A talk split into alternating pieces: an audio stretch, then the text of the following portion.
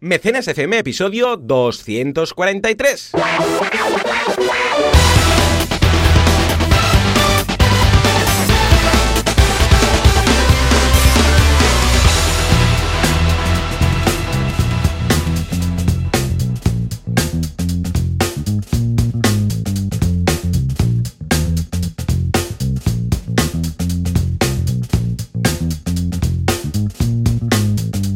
Días a todo el mundo y bienvenidos un día más, una jornada más, un sábado más a Mecenas FM, el programa, el podcast en el cual hablamos del fantástico y excepcional mundo del crowdfunding, del crowdfucio, del crowdfunders, del crowdfunder, da igual, escribas como lo escribas, lo escribirás mal. Este es el eslogan del crowdfunding a partir de ahora.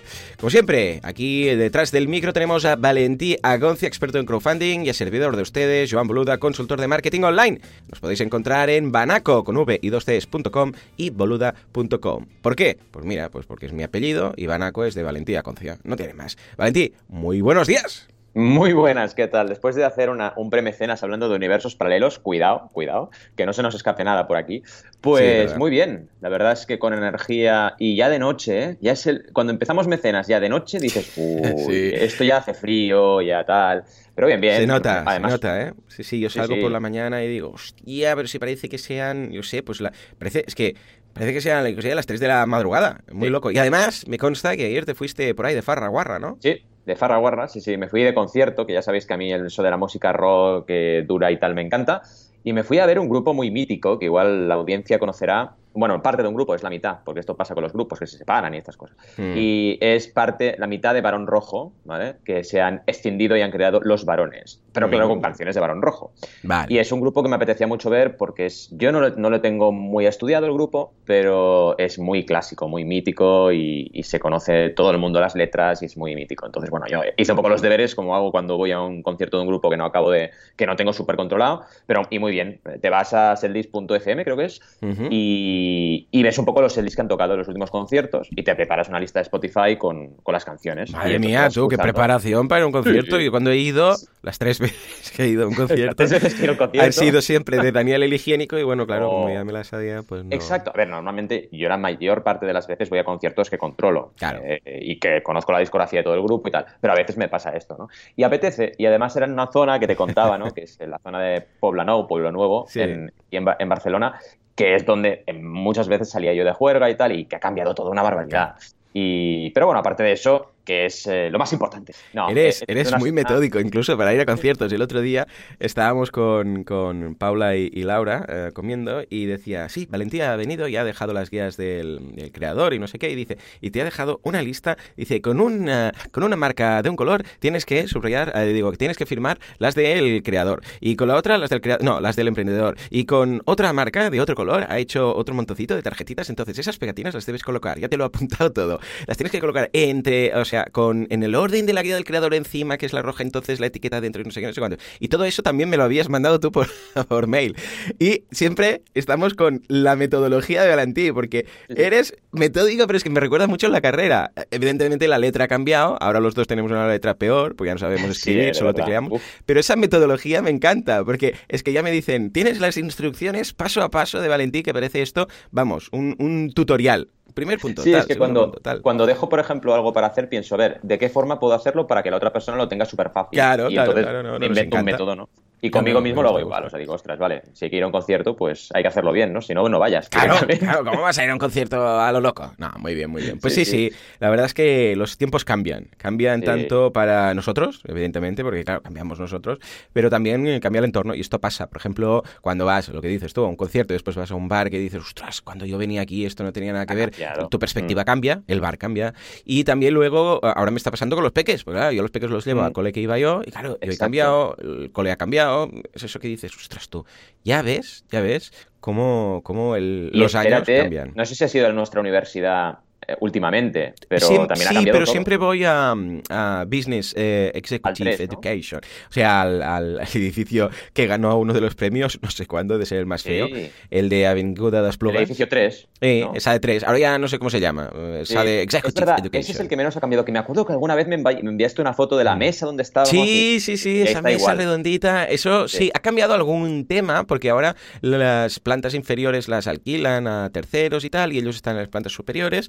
Y ha cambiado algún detallito del bar y algunas cositas, pero lo reconoces todo muy igual. Dices, bueno, esto es lo de, lo de siempre, ¿no? Han cambiado quizás porque cuando salías de los ascensores, que había una zona que era muy grande con sofás y tal, ahora algunas están como medio cerradas, han puesto unos aulas de ordenadores y cosas, pero está bastante parecido. Pero los otros no, ¿por qué? ¿Cuándo te pasaste? ¿A cuál es la de...? No, esa de uno. El uno. El uno es, dice, o sea, donde estaba el CPD, que es el centro de proceso de datos, Sí, que era sí, donde es íbamos, eso lo han cambiado todo. Que ahora Y- creo que había un Abacus, ¿me suena? Bueno, Sí, un- eh. una librería, ¿no? Mm. Y da mucha rabia porque vas ahí y, y es lo que te decía, tienes la- el recuerdo mental de cómo era aquello y estás en el mismo sitio y es diferente. Y es en plan, Sí.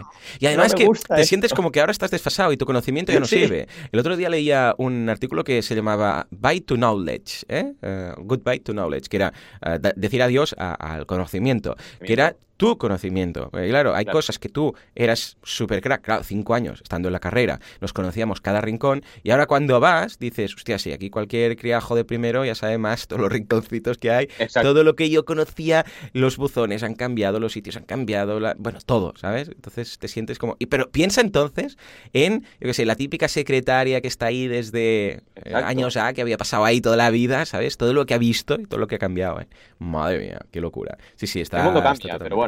Y aparte de eso, que ha sido el final, el colofón de la semana, entre comillas, Hmm. laboral, pues he estado en Barcelona activa y he estado también, que ya sabéis que voy, a- voy haciendo sesiones cada mes, a veces cada Sí. dos meses, depende de- del, del periodo.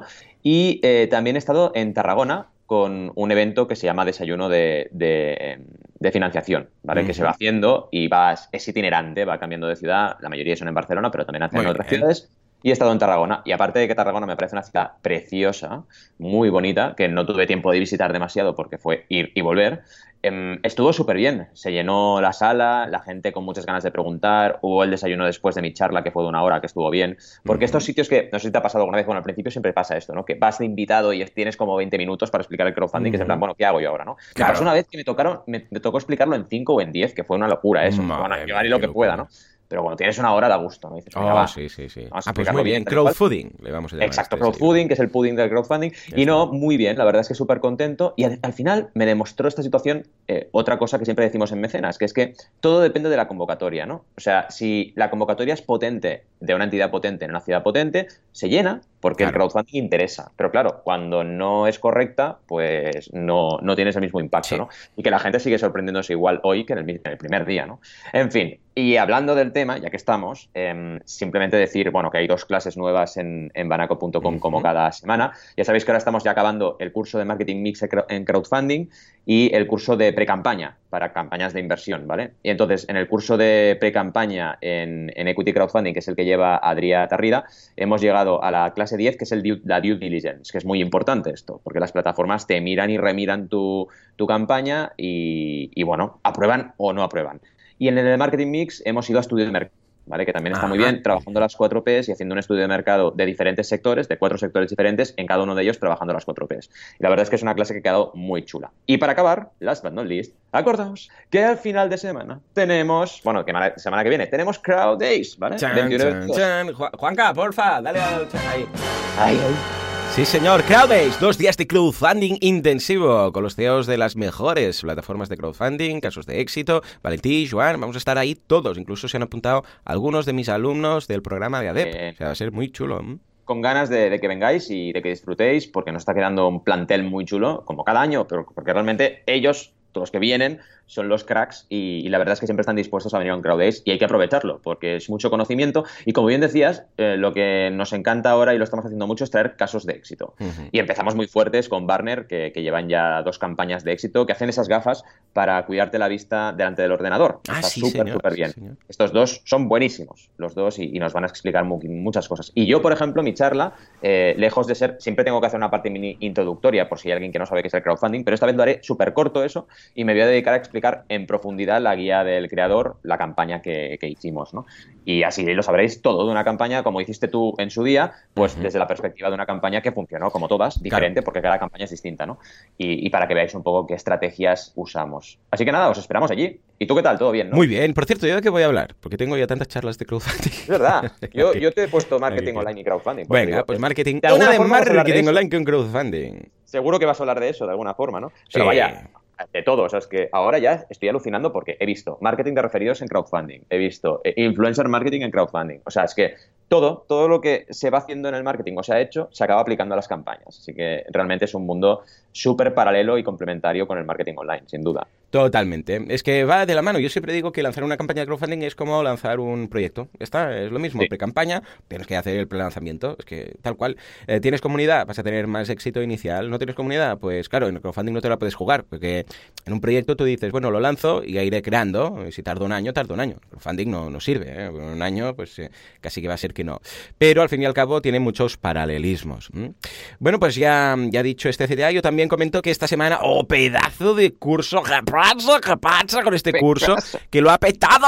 Es el curso de Instagram para aprender a crear mm. pues, una estrategia de social media, por decirlo así, en, en, esta plataforma, pero desde cero. ¿eh? Vamos a ver todo. Es que está tan bien este curso, está tan chulo, que es que el feedback que he tenido es muy bueno porque, a ver, Instagram, Instagram como tal, todo el mundo sabe, eh, te lo bajas y subes fotos, ¿vale? Esta, es la estrategia de la gente, ¿no?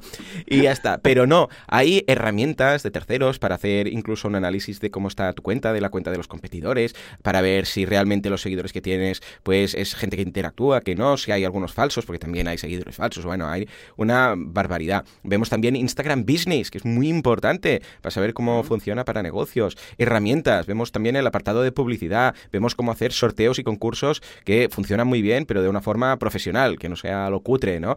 Vemos también recopilación de las preguntas más frecuentes de los usuarios de Instagram. O sea, las primeras, mira, por ejemplo, mi mujer lo usa mucho y tiene una barbaridad ahí de gente que la sigue, ¿no? Pero, por ejemplo, eh, las tres, cuatro primeras, las tres primeras, sobre todo, clases, ah, que ha hecho el curso, ¿eh? Mi mujer, y dice que claro, era la base, que más o menos ya lo conocía, pero luego hay muchas cosas que ha podido optimizar de su cuenta, que está súper bien.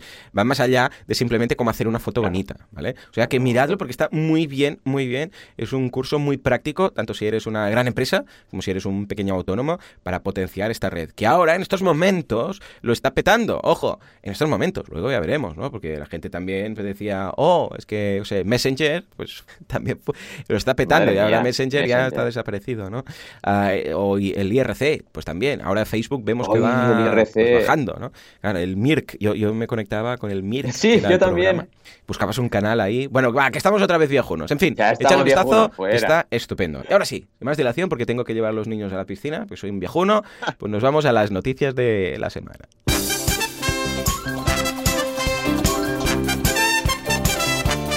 Empezamos con De Oca Oca y Estazo porque me toca.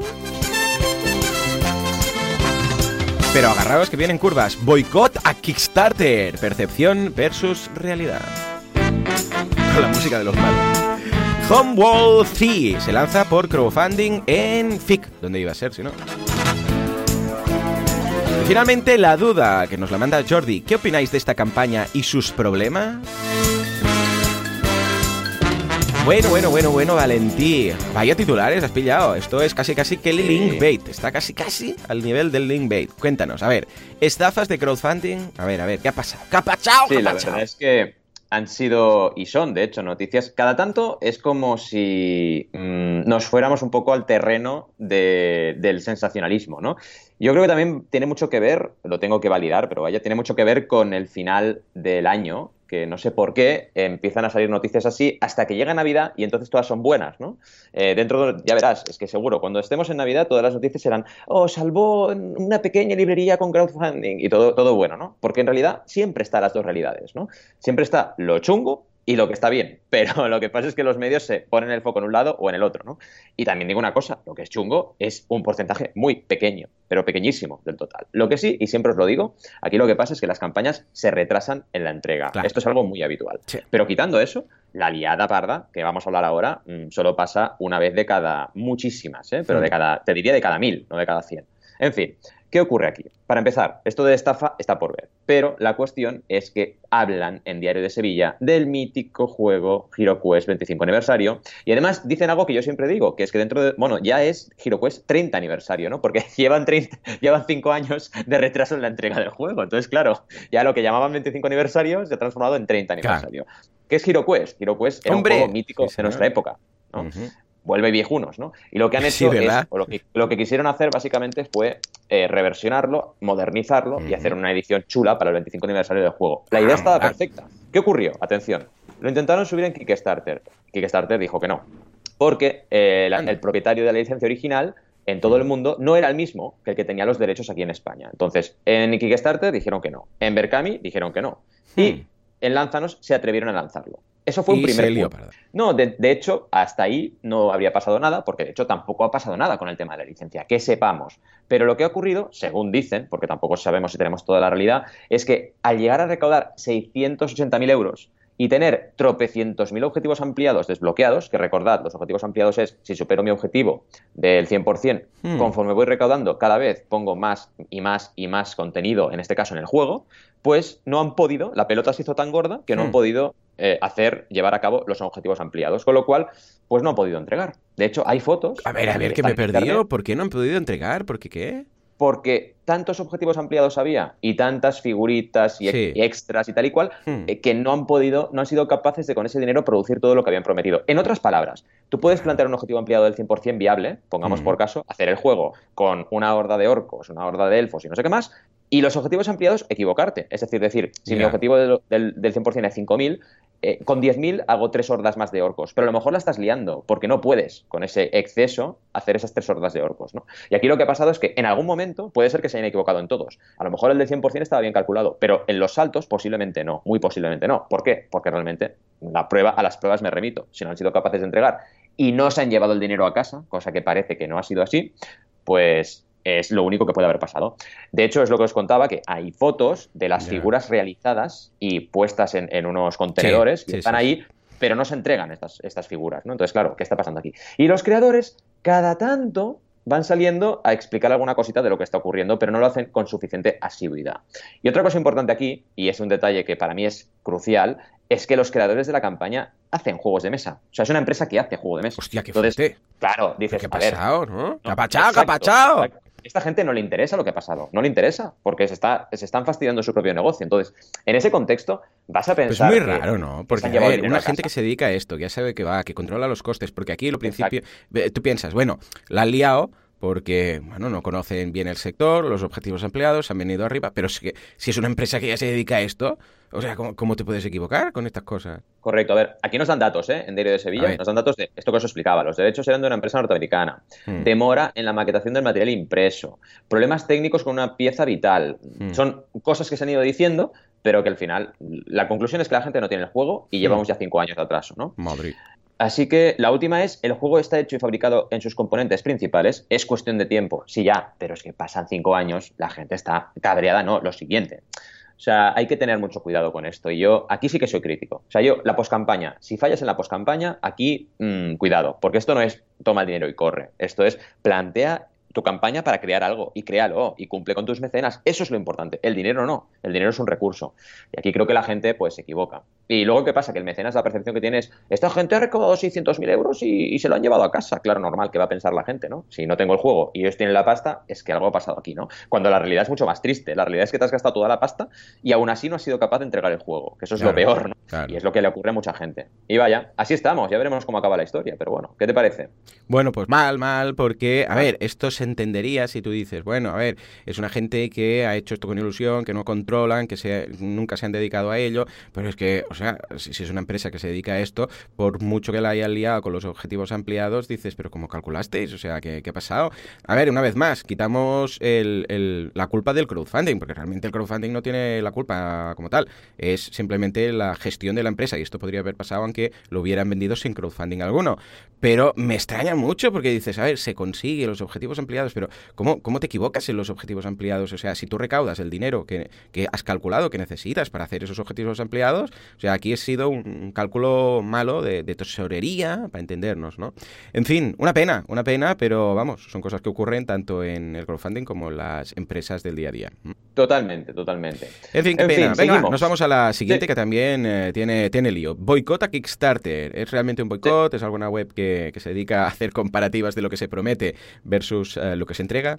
Esto estaría muy bien, de hecho, mira. ¿Verdad? Es una idea Sí, de como esas películas, ay, digo, esas películas, eso que va por las redes, que dicen un- una foto del, yo sé, pues del McDonald's de turno, de lo que, de lo que hacen, eh, de lo que ponen en la, ¿sabes? En la fotografía de, de venta versus a la realidad, lo que te han entregado, y lo comparan. Y dices, madre mía, de lo que me prometían a lo que me han entregado. Estaría bien, lo dejamos ahí. Totalmente. De hecho, eh, lo debería hacer Kickstarter, mira lo que te digo. O sea, Hmm. Kickstarter debería mm, poner un, yo qué sé, unas estrellitas, poner un semaforito, lo que quieras, ¿no? Hmm. Y controlar el... Porque tú, como usuario mecenas, tú puedes marcar las recompensas que te entregan. O sea, en tu dashboard puedes ir y marcar. Entonces, Vale. esto debería ser un sistema de control Claro. conforme tus mecenas deberían apretar ese botoncito y si no lo apretan en tu campaña, tu, tu valoración es peor. De forma que el creador también está motivado a pedir que se pique, ¿no? En plan, si te ha llegado, por Claro. favor, estaría muy bien, porque sería una forma, sí, sería mm, un coñazo, perdonad la expresión, para los creadores, pero sería una forma de, de controlar un poco esto y que Claro. la gente se lo tome en serio, porque si no, oye,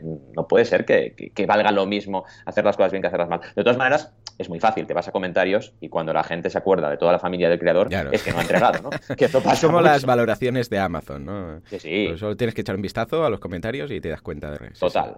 Pues bueno, aquí es un tema muy directo. Y de hecho, eh, a mí mis clientes que estábamos preparando Kickstarter se asustaron. Porque resulta que Kickstarter, bueno, ha habido en general todo un mm, tema de sindicación en las empresas de Silicon Valley y las empresas Hmm. tecnológicas en general en Estados Unidos, que han empezado a moverse sindicatos dentro de las empresas de tecnología, ¿no? Y Kickstarter, por todas las características que tiene, porque es realmente una empresa muy abierta, es una empresa pues innovadora, pues es de las primeras que la cosa iba muy, muy para adelante. Total, que al final la empresa Kickstarter ha decidido que no se permite la sindicación. Y eso ha creado una serie de mala prensa que flipas. O sea, han pagado al final el pato de ser los primeros que se han movido, ¿no? En ese sentido.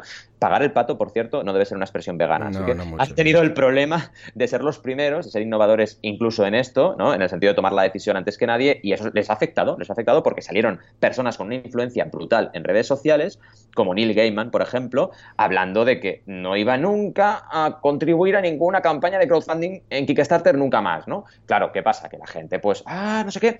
Y los clientes, me acuerdo, esto es lo que pone el artículo de, de exerto.es, que os lo dejaremos. Claro, mis, mis, mis clientes decían, cuidado porque la gente no va a aportar. Y dije, tranquilos, o sea, lo importante aquí es nuestra, lo que siempre digo, lo importante es nuestra pre-campaña, nuestra comunidad, tal y cual, no os preocupéis. Y otra cosa, decía, esto está pasando y yo miro las campañas activas de Kickstarter y siguen siendo 3.000, 4.000. O sea Ya, que aquí no está pasando nada.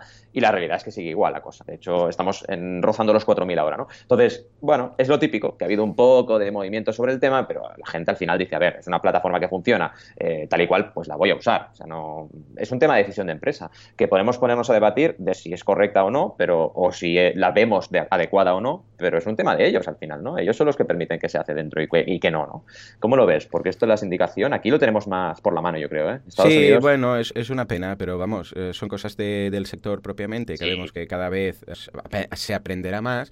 Son cosas, son, bueno, son de alguna forma nuevos paradigmas, porque el crowdfunding, pues sí, tiene cosas que de toda la vida, que siempre se pueden aplicar y que vemos, vamos, en los libros de gestión empresarial, pero luego también tiene sus peculiaridades como sector. Entonces, estas cosas hacen que es cuando dices, bueno, el sector es, es un sector nuevo, es un sector verde, y eh, de estas cosas van a ir pasando y poco a poco vamos a ir como lo tenemos más por la mano, como, eh, como en el caso de aquí, ¿no? Pero vamos, ningún problema. En ese sentido, lo que no, no- lo que no mata al crowdfunding lo hace más fuerte. ¿Mm? Totalmente. Es que al final, y que tiene que pasar, porque Claro, narices, claro, es tiene que pasar. es un sector normal, ¿eh? como el resto. O sea, igual que esto puede pasar con Google o con Apple o con Mm. cualquier, pues va a pasar con Kickstarter, es que son una empresa. Sí, o sea, sí. es normal que ocurran estas cosas. Normal. Pero a veces la gente se, se olvida o piensa que, que no sé, que tiene que ser más buenos porque hacen algo diferente, más social. Bueno, pues depende. Al final hay Mm. que gestionar las empresas igual. O sea, en fin. Y la última noticia, Ay, sí. que también Venga, es va, va, muy, va. Nos muy vamos a interesante. ¿eh? Eh, habla un poquito de, como siempre, una plataforma que no es la más habitual que tratamos, con lo cual es interesante, que se llama FIC, que recordad, por si no os acordáis, que es una plataforma solo de videojuegos. Y que además eh, están trabajando y combinando que crowdfunding de recompensa con crowdfunding de inversión. En este caso, hablamos del juego Homeworld 3, que cierra con gran éxito su campaña de financiación. Y esto lo encontráis en 3D juegos, pero sobre todo nos interesaba el concepto de volver a remarcar esta plataforma que es diferente, que os recordamos, os recordamos que existe para que le echéis un vistazo y veáis que se pueden hacer campañas también muy interesantes en Estados Unidos, en este caso, hibridando dos crowdfundings, ¿no? que en este caso sería eh, recompensa de inversión. Que aquí en España, que sepáis, que también se puede hacer porque, por ejemplo, la ley española permite que una plataforma de inversión ofrezca recompensas, ¿vale? Entonces hay campañas de inversión que tienen también recompensas. Por ejemplo, Cocoro, que hace poco hicimos la campaña, pues tuvimos eh, la parte de inversión lógica, que era lo principal, pero también había recompensas para la gente que contribuía, que en este caso era ropa interior, ¿no?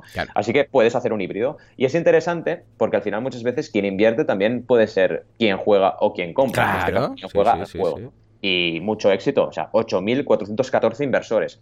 Estas campañas, cuidado, ¿eh? FIC es una, es una plataforma que tiene pesos pesados de la industria y que pilla juegos muy potentes. O sea, Homeworld 3 es muy potente, no es un juego indie, por así decirlo. Te vas a Kickstarter, a la sección de juegos de videojuegos, y encuentras juegos muy indie. Aquí no. Eh, pero está chulo las dos cosas, porque en Kickstarter te encuentras un juego indie que luego te vas a encontrar en, Switch, porque Switch tiene un catálogo de juegos independientes muy bestia, mm. y en FIC te encuentras juegos súper super cañeros, que también está bien que hagan crowdfunding. Imagínate, imagínate un crowdfunding de Zelda, ¿qué pasaría? Invertiríamos, haríamos de todo ahí, ¿no?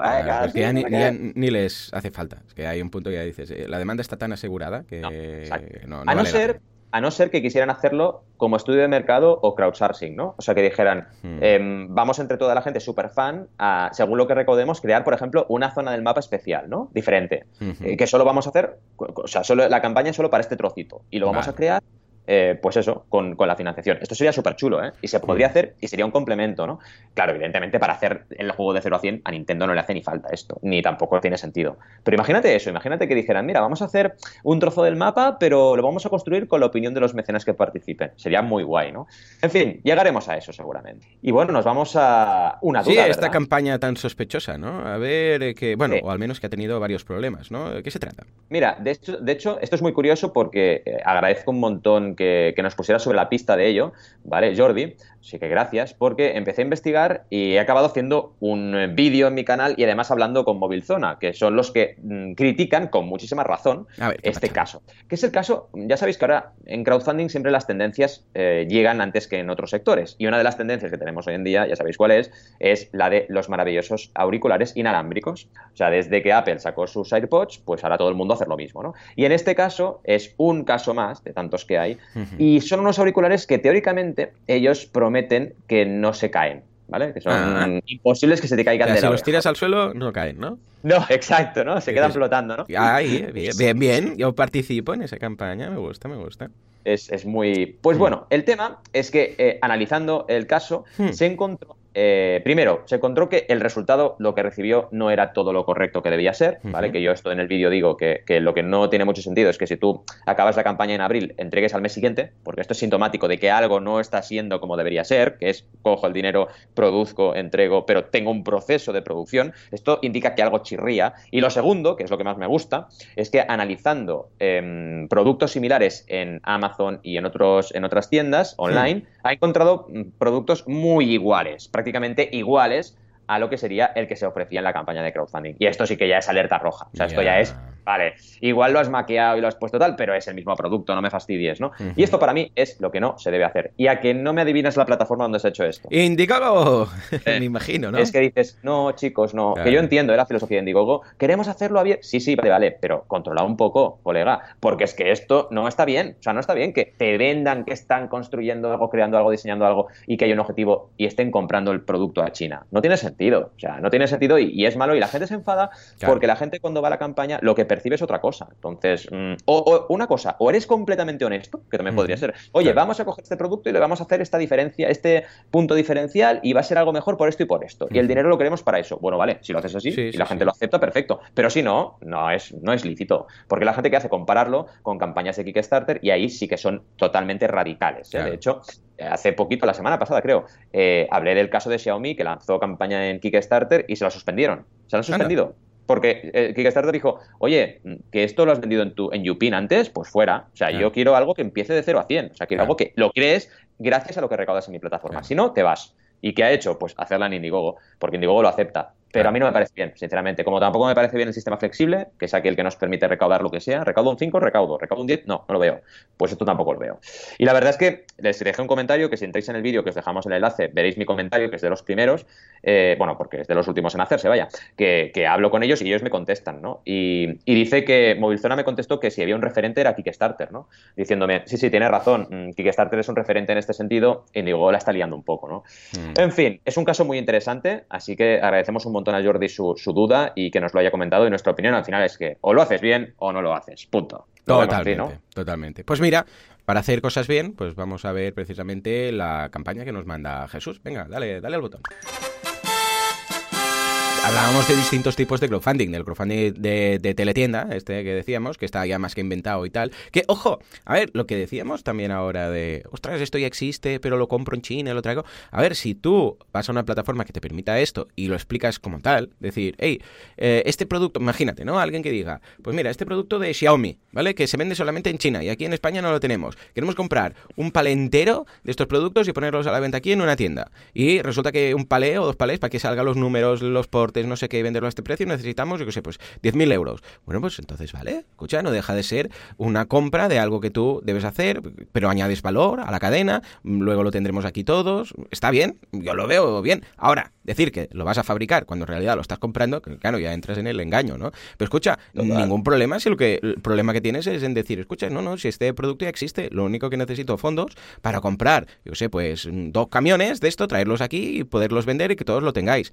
Eh, es una inversión bueno, pues vale, también, ¿por qué no? No hace falta producirlo. Cierto que tu aportación en la cadena de valor simplemente va a ser mm, gestionarlo, traerlo y tal, que también es bastante el tema de la logística, y otro dirá, no, pues a ver, yo compraré unos componentes, los traeré aquí, los asemblaré, entonces los, bueno, vale, pues tú aportas más, pero escucha, si la gente lo sabe, está de acuerdo y pone su dinero para que hagas esa gestión, adelante.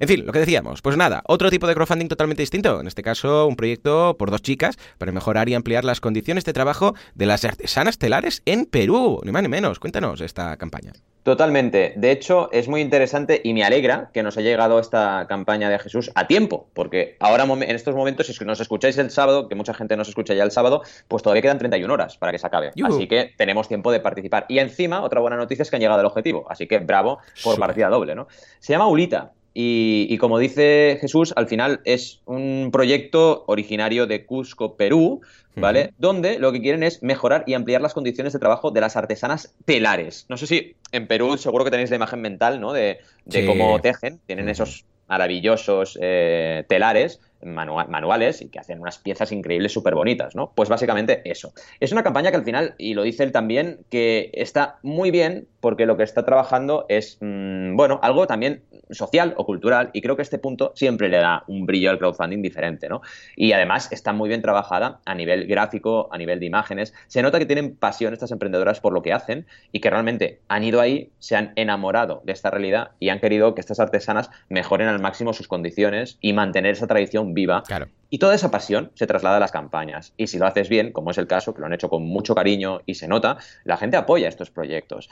Eh, también está muy bien a nivel, digamos, estratégico y es muy seria la campaña, porque tiene su parte de mm, eh, uso de los costes, que esto muchos clientes me lo preguntan, me dicen, pero es necesario, porque he visto, la típica frase es, he visto campañas que no ponen lo del objetivo de recaudación eh, desglosado, ¿no? Y digo, sí, sí, claro que las hay. Pero tú ponte en el lugar del mecenas. ¿Tú qué prefieres? ¿Que tu cliente vea que tú lo has controlado o que no? Y la mm. respuesta es clara, ¿no? Entonces, es mejor ponerlo. Y ellos lo han hecho. Aquí han puesto un 60% de costes para crear un espacio, donde ahí pues tendrán eh, este espacio para dinamizar esta realidad, que se llamará Aulita Space, y luego un 35% de equipo, partners, productos, etcétera, y un 5% de comisiones. Que aquí supongo que han contado las comisiones solo de Kickstarter, porque si sumas las de los gastos bancarios, no sería un 5, sería un 9. Así que, bueno, supongo que por ahí hay alguna que, no han tenido en cuenta. Y hay otra cosa que son los impuestos. Yo siempre me gusta cuando veo el taxes and fees y ese porcentaje está superior al 10%, porque significa que han tenido en cuenta todo. Pero bueno,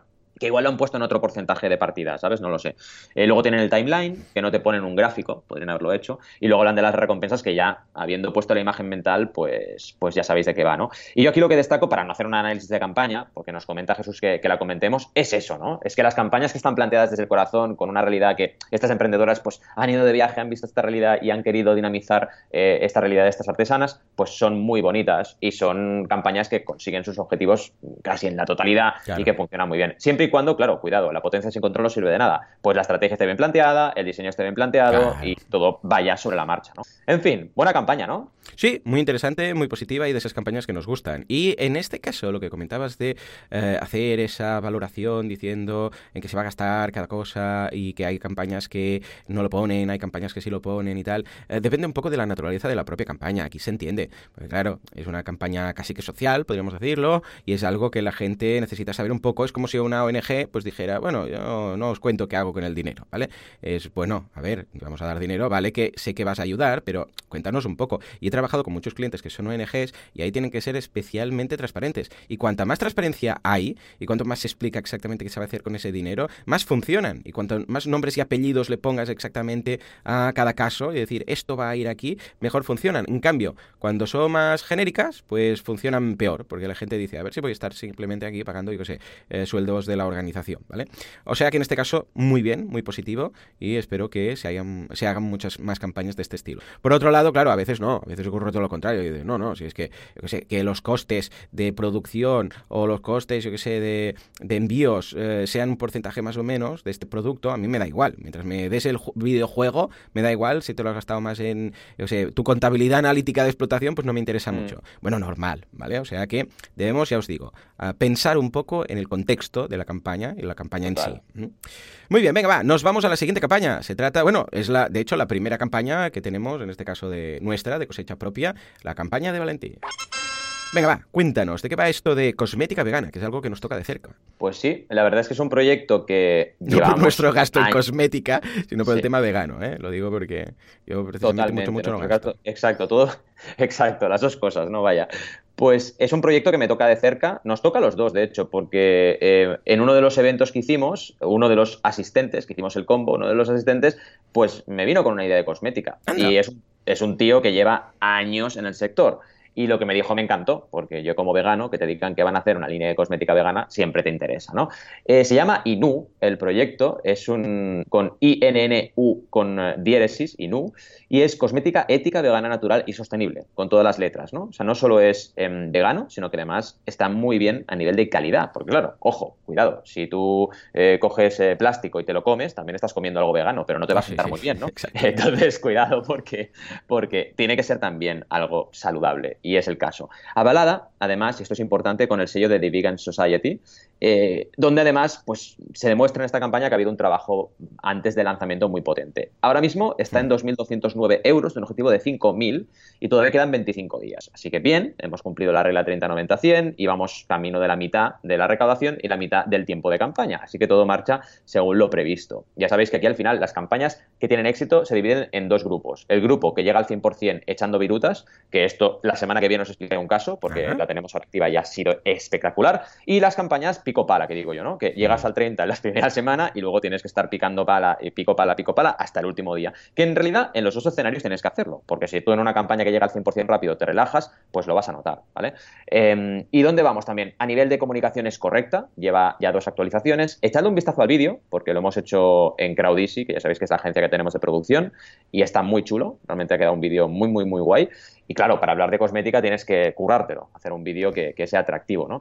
Y luego la parte descriptiva está muy bien también. O sea, te explican un poco lo que es la cosmética vegana tal y como la perciben ellos, te explican el por qué participar, ¿vale? Y también, muy importante, por qué han creado esta línea de productos libre de crueldad animal. Porque mucha gente no lo sabe esto. Cuando eres vegano, primero la primera pregunta es, ah, ¿y comes huevos y leche? En plan, que sí, que te he dicho que soy vegano, ¿no? La segunda es, em, bueno, ¿y la miel? Eh, que no, no, tampoco como miel, ¿sabes? Y, te van preguntando cosas, ¿no? Y en algún momento llegan a cosas que no es la comida, ¿no? Y, las bambas, por ejemplo, las zapatillas es un ejemplo, ¿no? Las zapatillas, ah, pero hay zapatillas no veganas. Pues sí, hay zapatillas no veganas. De hecho, la mayoría son no veganas. Y no por el cuero únicamente, ¿no? Y la, cosmética es otra, ¿no? Y cuando llega cosmética, la gente ahí sí que ya lo ve más claro porque las grandes marcas de cosmética ya lo empiezan a comunicar, ¿no? Que son cruelty, free porque no se testean en animales. O sea, no tienen, no solo no tienen origen, alguno de sus componentes eh, son origen, es de origen animal, sino que además tampoco se testan en animales, se prueban en animales. De forma que tú no estás eh, haciendo pasar mal a, un, a un ser vivo y encima tampoco le privas de su libertad, porque no olvidemos que todos estos animales también están cautivos. Están cautivos y encima los usan de conejillos de indias, ¿no? Cosa que no tiene ningún sentido hoy en día en el siglo XXI. Pero bueno, y aquí vamos. Esto, todo esto te lo explican en la campaña de una forma muy clara y sin llegar en ningún caso a imágenes sensibles, porque aquí tienes siempre dos maneras de comunicar y, en este caso Inu, bajo mi punto de vista, la ha acertado. Eh, y también te explican cómo es el packaging, cómo es eh, los botes del champú y las líneas que tienen, porque no solo es champú, ahora lo veremos. Es espuma de baño, aceite de ducha, crema corporal y exfoliante corporal. Que sepáis, y ya me conocéis, eh, que aquí tuve un debate con Sergio y su equipo muy largo, porque yo era partidario de coger solo un producto, ¿vale? De decir, solo te ofrezco el aceite de ducha.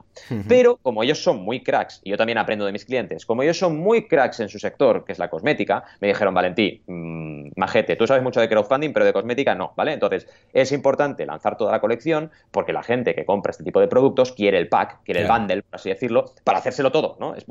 Si yo, de verdad, si yo no tuviera a mi mujer, a Carmina, me cuidaría muy poco. Carmina no, pero ponte, ponte esta crema, no sé qué, y voy haciendo, ¿no?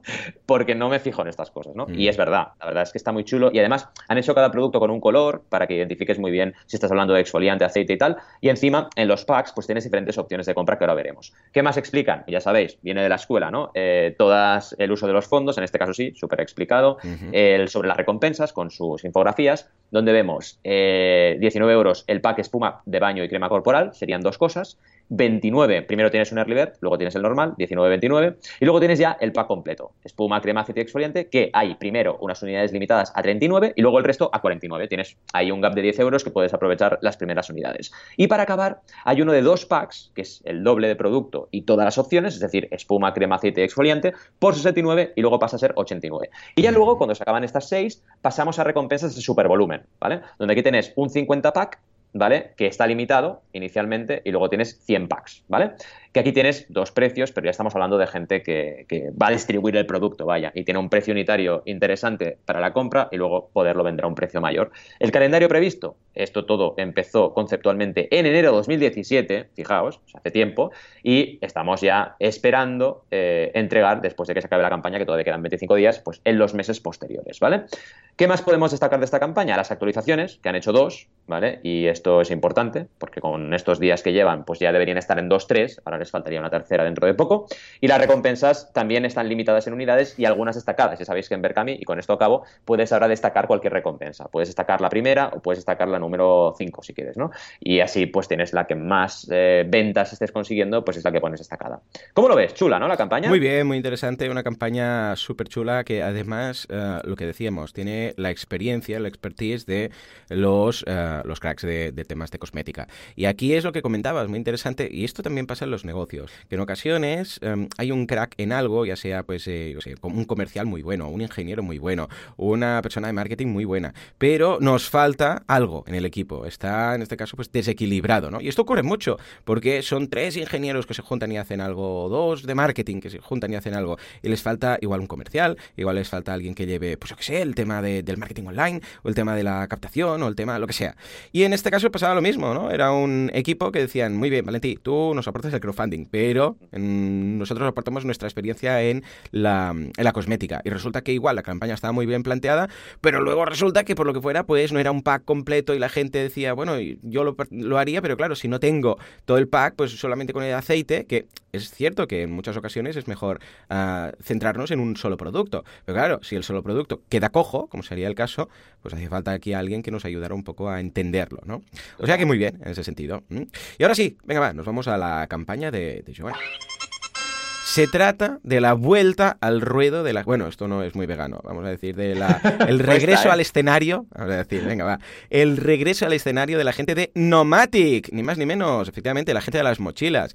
Habíamos ya hecho un monográfico, un especial solamente de Nomatic, repasando su evolución como empresa, eh, su evolución en las campañas de crowdfunding, para ver un poco qué es lo que habían hecho hasta el momento y cómo cada vez eh, iban más a por lo que es un nicho concreto, ¿no? Y decían, escucha, en lugar de hacer una mochila en general, nos vamos a ir a hacer una mochila solamente, por ejemplo, para, para llevar el traje. O solamente para. Habían hecho una para gente que eh, viaja, pero viajes de uno o dos días. Bueno, pues ahora cada vez veíamos que iba a menos, porque claro, iban entrando en nichos y esas campañas millonarias, pues escucha, igual pasaron de bastantes millones a menos o incluso habían pasado a cientos de miles de, de euros. De hecho, mira, si repasamos, a ver si nos deja hacer aquí? Nomatic, mira, os digo los, lo, que se ha recaudado en cada una de ellas, porque tenían varias. Mira, nueve, proyectos creados y fueron la mochila, bueno, empezaron con una cartera minimalista y un y una blog de notas, pero luego ya hicieron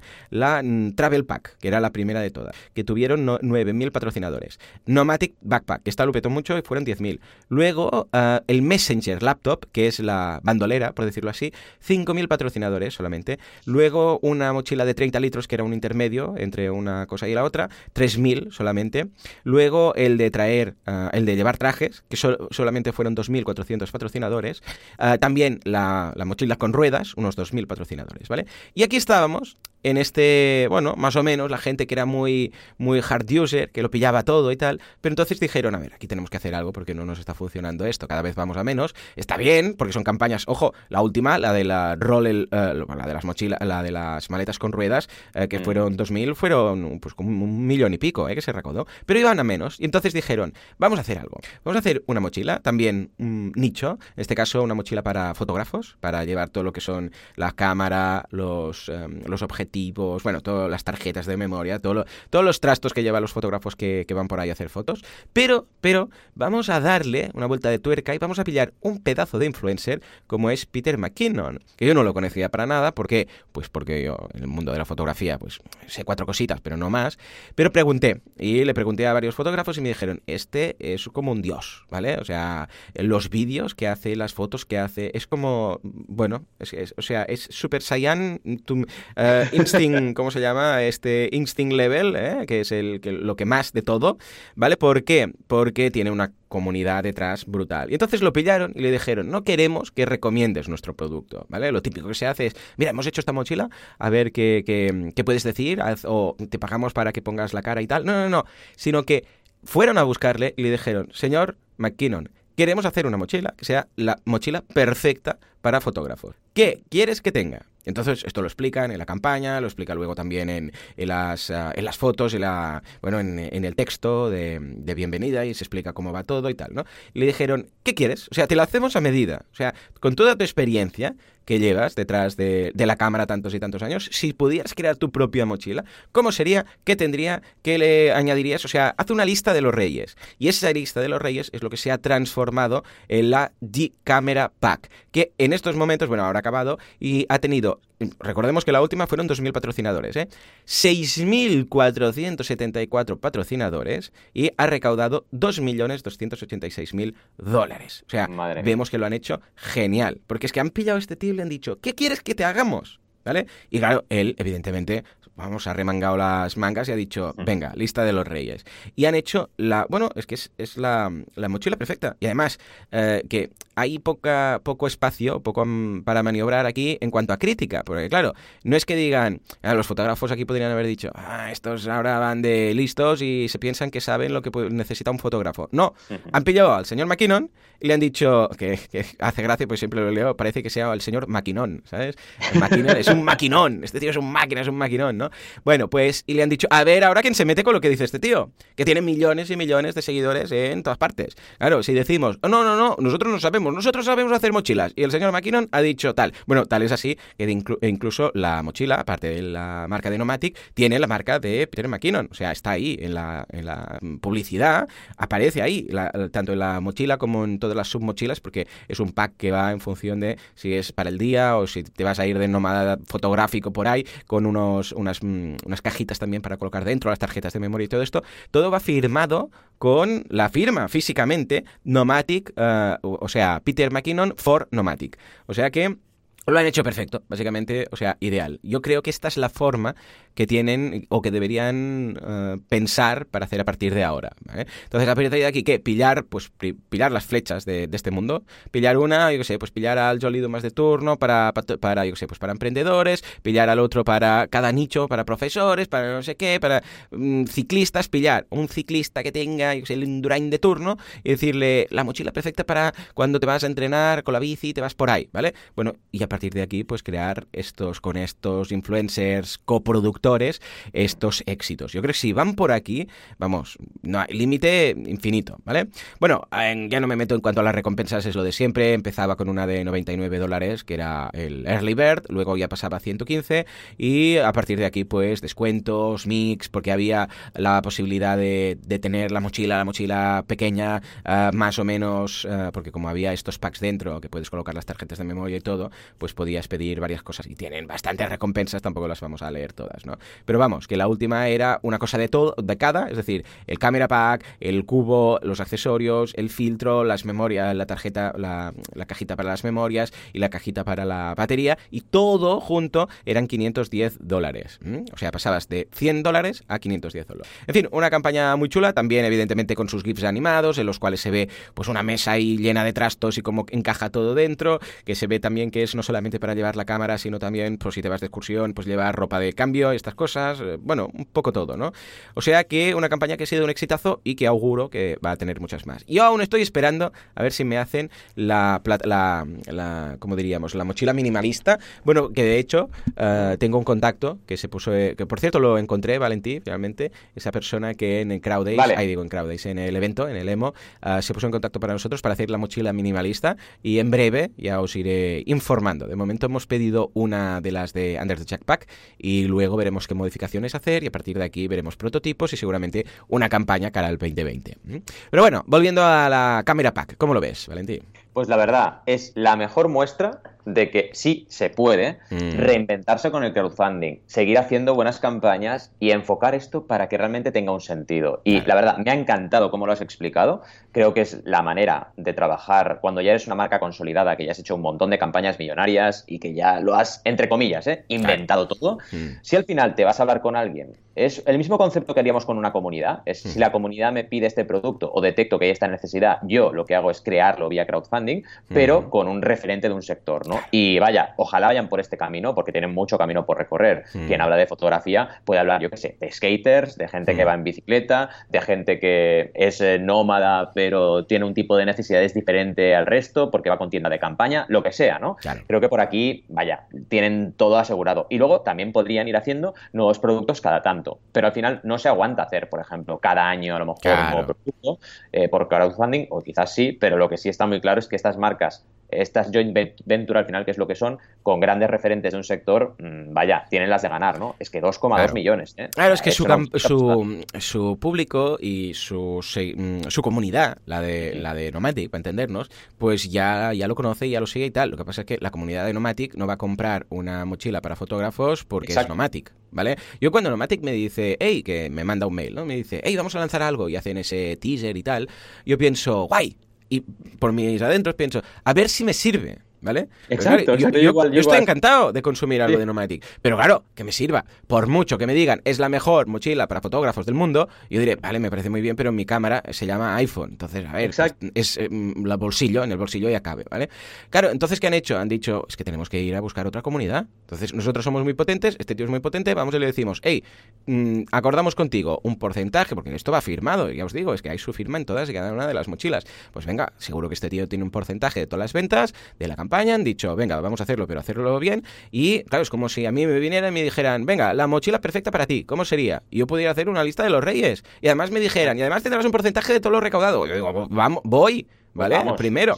Claro, o sea que esto, a partir de aquí, claro, lo que decías tú, venga, ciclistas, ahora skaters, ahora cualquier persona que tenga una necesidad específica en cuanto a llevar cosas en, el desplazamiento, ya sea por viajes o no, eh, que es que es perfecto para, esta gente. ¿Por qué? Porque esta persona que tiene varios millones de seguidores lo va a decir a todo Cristo, ¿vale? No solamente por, mm, porque le digan que tú tienes que ser influencer y hablar del producto, sino porque lo ha creado él. Y claro, además, hay lo que decíamos, que hay la credibilidad que, hey, lo ha pensado este tío, que tiene el culo pelado, de ir a hacer viajes para hacer fotos. O sea, no ha sido, yo sé, una flipada de los de Nomatic que han dicho, vamos a poner esto, esto y esto, sino que han ido a alguien con conocimiento de causa. Y esto está muy bien. En fin, señores, total, con este exitazo acabamos este mecenas, un mecenas muy completo en el cual hemos hablado de todo, desde eh, cómo ser viejo uno sin morir, sin morir en el intento, hasta temas de eh, crowdfunding de teletienda, eh, crowdfunding social, éxitos, eh, fracasos, buenas gestiones, malas gestiones. Ya veis que el crowdfunding es como cualquier otra cosa, herramienta, técnica, estrategia en este mundo. Simplemente es, un, es algo neutral que podemos usar para el bien o para el mal. Con esta frase tan épica, nos vamos. Señores, como siempre, muchas gracias por todo, por vuestras valoraciones de 5 estrellas en iTunes, por vuestros me gusta y comentarios en iVoox, gracias por suscribiros también a Spotify, por estar ahí al otro lado, por no matar a la gente por la calle con cuchillos y ser buenas personas. Ahí, ahí me he inspirado. Señores, nos escuchamos dentro de una semana, dentro de 7 días. Hasta entonces, adiós.